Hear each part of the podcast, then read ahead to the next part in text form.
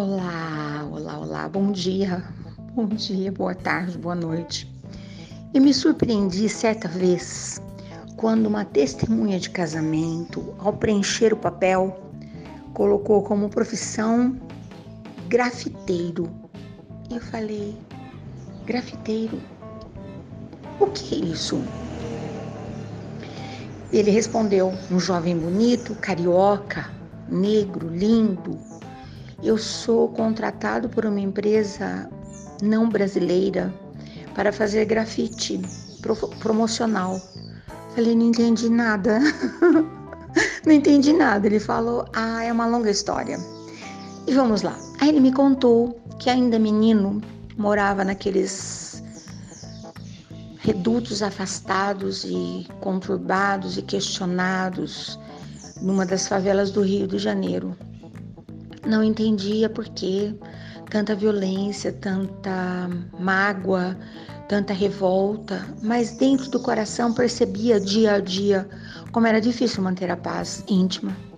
E ele começou a fazer uso é, daqueles pedacinhos de lápis de cor que, que lhe chegavam às mãos para desenhar nas primeiro em casa, né, nas paredes, depois na parede do vizinho, depois, depois, depois. E as pessoas até pediam para ele, faz um desenho lá no muro de casa, mas era tudo muito singelo, muito singelo. E ele contou que à medida que ele foi crescendo, ele conheceu outros garotos que usavam desse recurso, mas de uma maneira, digamos, escusa. Na calada da madrugada, munidos dos tubos de, daquelas tintas de spray, grafite, eles saíam pichando as, as paredes, os muros, né? Era uma tentativa de pedir socorro, eu estou aqui, eu não quero viver nesse mundo cinza, eu preciso de mais cores. A ideia era essa. Nem sempre foram bem interpretados e passaram muitos sustos por conta disso. Ele contou que um dia ele foi convidado para participar de uma. As ONGs fazem isso, né? De um trabalho que o menino que o menino pichador ainda na época, né, ia para esse lugar numa praça. Eles colocavam painéis, painéis. Os meninos pichadores pichavam os seus desenhos estranhos para a maioria das pessoas e explicavam o que, que aquilo significava para eles.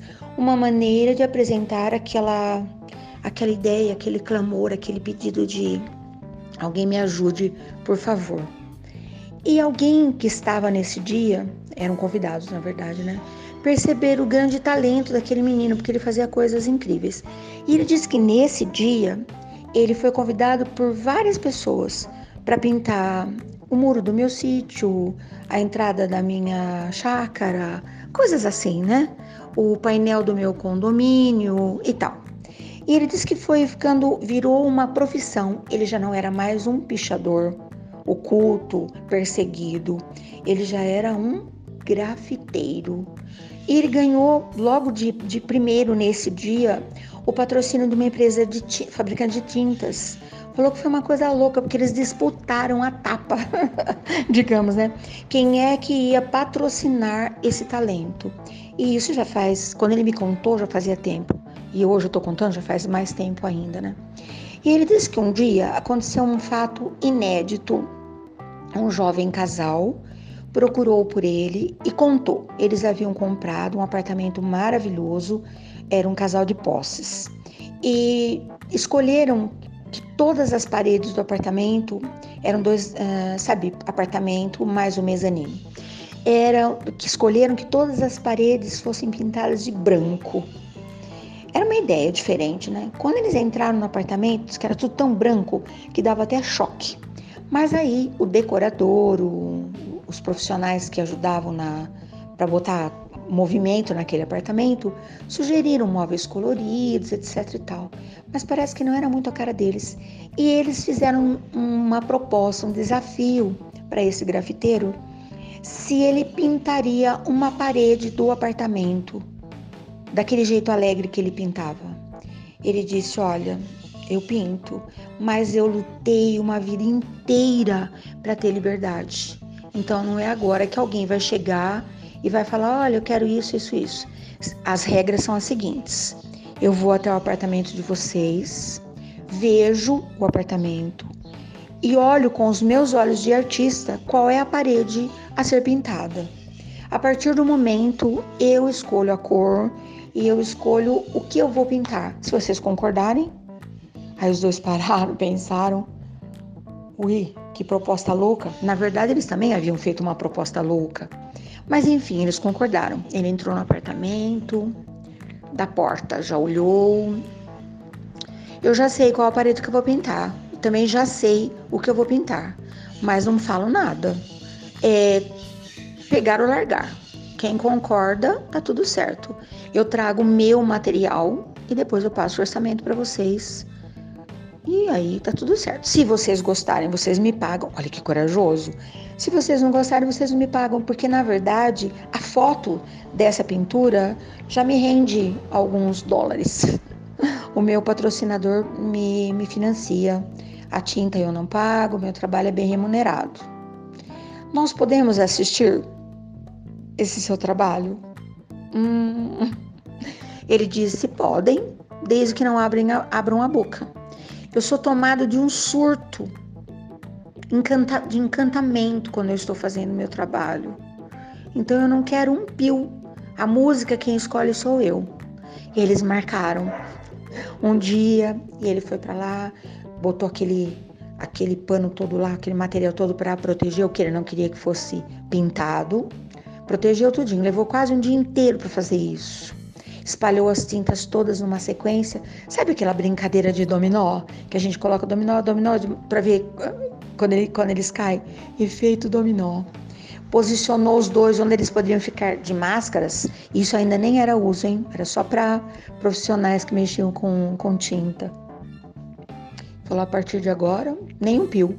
Colocou uma música muito nada a ver, mas tinha tudo a ver com ele. E começou a desenhar uh, folhas e folhas e folhas, e o casal estático ali parado. E aí ele foi pintando. Ele fez uma mandala gigante na parede da escada que subia para o mezanino. Então ficou uma mandala dividida. Ela era metade, uma parte embaixo da escada e uma parte uh, acompanhando a escada. Uma mandala de parede inteira. A coisa mais maravilhosa do mundo. E aquele casal ficou fascinado. Aí depois ele explicou, olha, isso aqui é isso, isso aqui é aquilo. Ele contou praticamente a história do casal naquela mandala. E eles tinham conversado pouquíssimo, pouquíssimo. Claro que imagina daqui uns, uns tempos, quando tiver que refazer o negócio, né? Porque tinta tem que pintar de novo, né? E o dia que eu o conheci, ele veio para ser testemunha de casamento, padrinho, né? Desse casal. Isso já fazia tempo que tinha acontecido. Ele já não morava mais no Brasil e o casal o convidou se ele viria para apadrinhar o casamento. E eu achei aquilo, nem imaginava que um dia eu fosse contar. já contei essa história para algumas pessoas na época. Não imaginei que contaria essa história hoje nesse canal, né? Que hoje tantas pessoas ouvem. Mas o que eu fiquei pensando no dia que se nós tivéssemos coragem, nós diríamos para Dona Vida: pode pintar a minha vida da cor que você achar que é bom. Nossa, acho que eu chamaria a vida de senhora, né? Ai, senhora, pode pintar a cor que a senhora achar que é bom, né? Mas também penso que é preciso muita coragem, né? Mas no, também me coloquei no lugar do menino grafiteiro. Que lindo!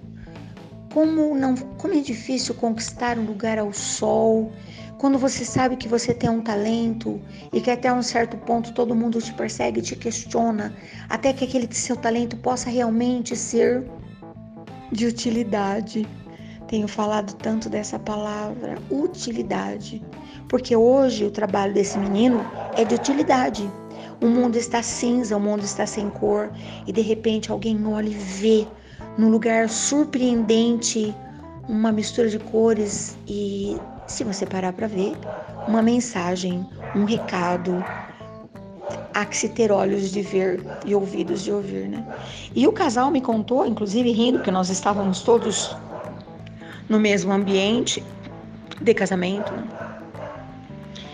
que a música que ele colocou, eles vieram a conhecer depois, essa música uh, lá da frente, sabe, que se usa nas meditações, nas reuniões xamânicas, só que eles não estavam acostumados a ouvir.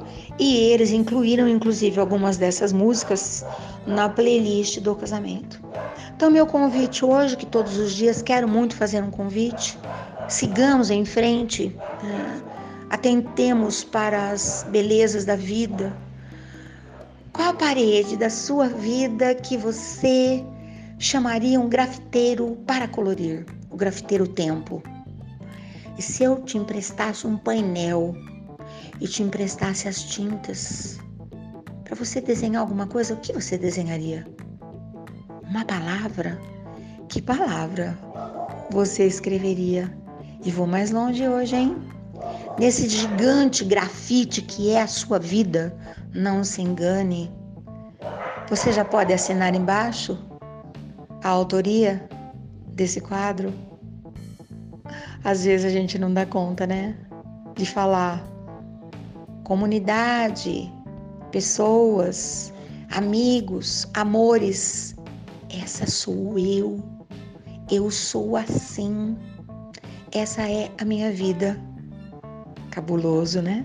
Surreal, estiloso, especial. Pois é, tô te convidando. Vamos lá? Até amanhã.